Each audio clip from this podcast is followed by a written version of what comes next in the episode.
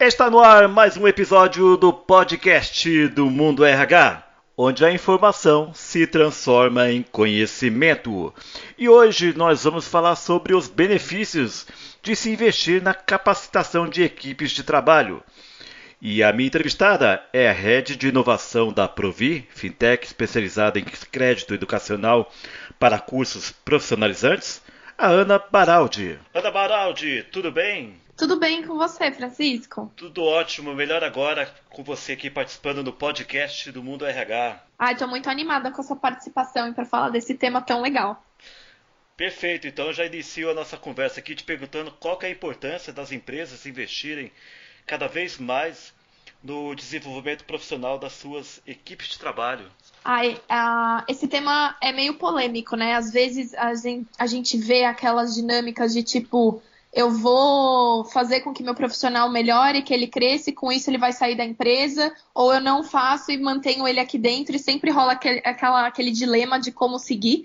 Mas a gente acredita muito no potencial de das empresas capacitarem os seus profissionais e aí tem diversos fatores do porquê que isso pode ser positivo. Então, o primeiro deles que eu trago é a questão de retenção desses talentos. Então, no momento que as pessoas que estão dentro da empresa se sentem valorizadas e que a empresa está olhando para o futuro delas e não necessariamente só para aquilo que ela está fazendo naquele momento, ela passa a ter até um sentimento de gratidão pela empresa e na hora de decidir por sair ou mudar de trabalho, ela vai pensar duas vezes.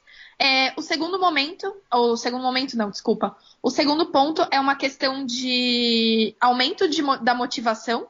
Então, quando a gente entra nessa dinâmica de sala de aula, de aprender em conjunto, você faz com que as pessoas se relacionem mais e se conheçam mais e aprendam juntas. E a gente sabe, né? A gente tem, eu tenho amigos da escola, da faculdade, o quanto que isso pode ser proveitoso para o dia a dia e na dinâmica do, do, do trabalho.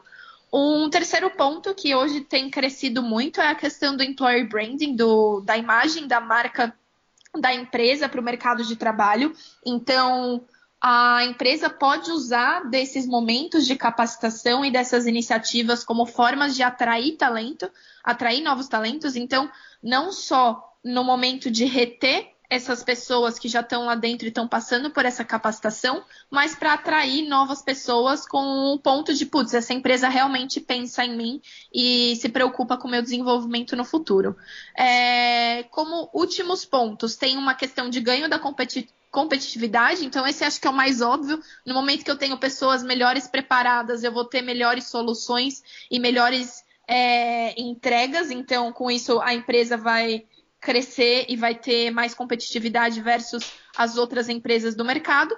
E o último ponto é a questão de melhoria de produtividade. As pessoas aprendem, não só aprendendo coisas novas, mas melhorando o que elas já sabem, elas conseguem entregar o trabalho de forma mais rápida, de forma mais eficiente, e que a gente sabe que no mercado corporativo, quanto que isso tem de valor é, para a empresa como um todo.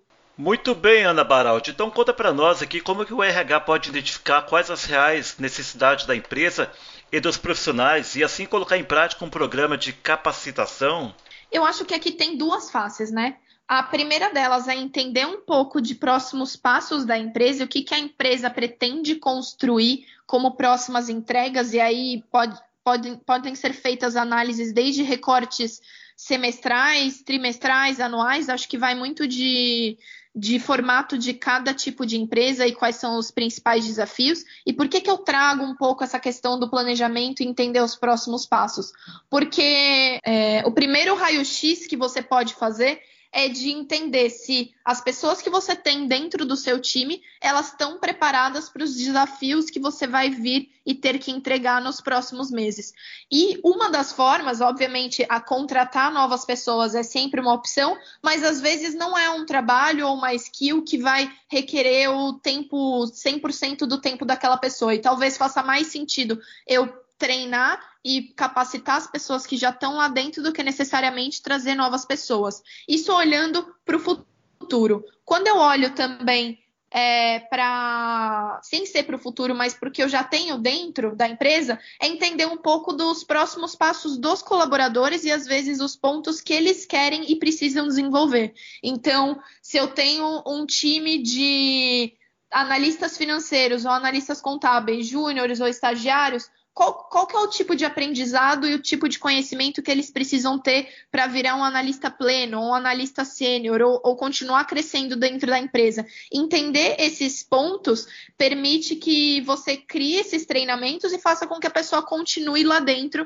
e não pense em se desenvolver fora e tenha, enfim, todos os benefícios que a gente já falou na outra pergunta. Então, acho que tem muito casar com os desafios da empresa e entender se é, as pessoas que já estão lá dentro elas conseguem suprir as, as novas necessidades, mas também ouvir os colaboradores e as pessoas que já estão dentro da própria empresa para entender quais são os próximos desafios de carreira e aonde que elas precisam melhorar. Ana, e aqui eu tenho uma curiosidade. Quais são os principais programas de capacitação é, que estão em alta hoje? É, quando a gente pensa dos principais programas de capacitação, acho que a gente vive num contexto de pandemia, né? Então a gente viu as aulas online, o ensino à distância crescer muito, então ela passa a ser uma alternativa super interessante também para esse desenvolvimento das empresas. E aqui tem diversos tipos, desde você con contratar uma escola e uma empresa que faça essa capacitação de forma mais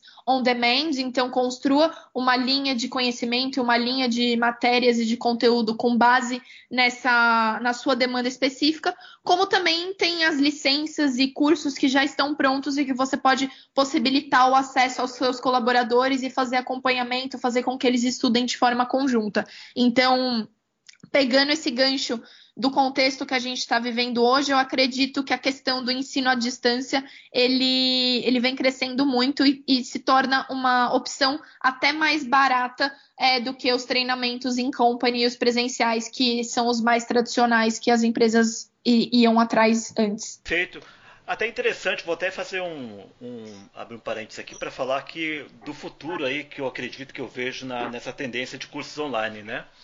Ah, uhum. você, você, falou da questão da, que nós tivemos no período de pandemia, e é um período que essa geração nova de crianças agora, essa nova geração, ela já em poucos meses elas já estão já habituadas a estudarem online.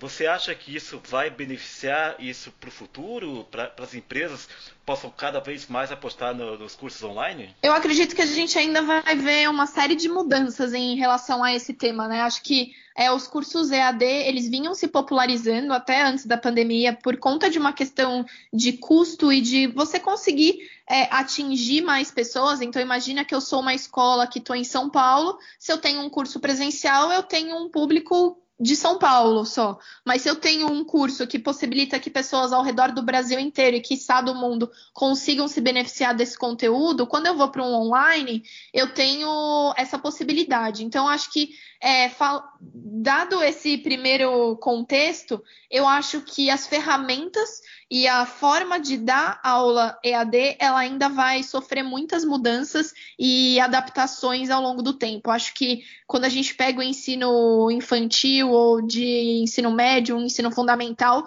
acho que esse não estava acostumado com as aulas à distância, então tem muito para aprimorar, entender formas de engajamento, como que você consegue construir as relações do fora de aula é, numa dinâmica de curso online. Então, é, eu acredito que vai se popularizar ainda mais. Acho que em alguns casos até já se consolidou como uma alternativa que você não olha mais estranho. Então, se alguém falar que fez uma faculdade à distância, se alguns anos atrás as pessoas olhavam, putz, mas será que ela realmente teve o conteúdo por ser à distância? Acho que isso já caiu. Acho que as pessoas respeitam tanto um curso à distância quanto presencial, mas eu acredito que ainda vamos ter muitas inovações e mudanças no formato de dinâmica de sala de aula e eu tô, confesso que eu tô ansiosa para ver tudo que vai ser criado nesse mundo. Confesso a você também que eu estou bem ansioso para ver como que vai ficar tudo isso e a gente vê o, os próximos resultados aí, né? Agora voltando, aqui, agora voltando aqui para o âmbito organizacional, como, uhum. como podemos criar e medir a eficiência de um programa de capacitação? Esse é um tema super interessante, tá? Porque às vezes, para quem está ouvindo o podcast, às vezes se depara com esse assunto, putz, é só eu colocar algumas aulas e falar que eu tenho um curso e pronto, tá feito o meu programa de capacitação, eu não preciso mais me preocupar com isso. Acho que a gente já falou um pouquinho da questão de atender necessidades reais e entender os problemas reais que precisam ser solucionados, seja pensando no futuro, seja pensando nos problemas presentes, mas também tem uma questão de comprometimento com a iniciativa e de olhar para isso como algo que realmente venha a ter ganhos para a empresa e para todo mundo.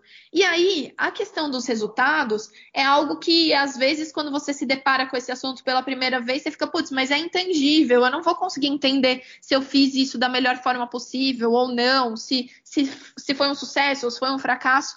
Então, o ideal é que antes de você começar o programa, você já defina essa sua métrica de sucesso. E aqui tem diversos tipos que eu vou dar algumas dicas e algumas opções, mas é importante entender qual que é o momento da empresa e qual que é o principal gap para escolher a melhor métrica possível de medir. Mas uma delas pode ser a questão de ganho de produtividade. Então imagina que eu tenho pessoas, eu vou continuar no exemplo do setor financeiro, e eles vão, ser, vão ter um treinamento de Excel, um curso de capacitação de Excel, por exemplo.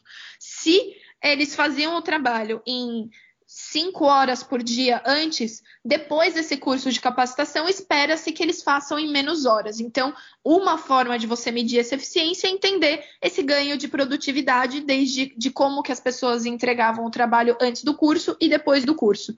Um segundo ponto é através das pesquisas de clima de organização. Então, a gente sabe o quanto que é importante ter essas medições de tempos em tempos para entender o que, que precisa ser alterado, o que, que precisa ser feito e o que precisa continuar sendo feito, e uma dessas formas é medir, por meio dessas pesquisas de clima, se teve alguma alteração da, da melhora de clima organizacional, a percepção dos colaboradores versus ao que a empresa e os líderes estão pensando no futuro deles. Então, se você já tem um, implementado um tipo de pesquisa nesse sentido, esse é outro formato de você medir sucesso.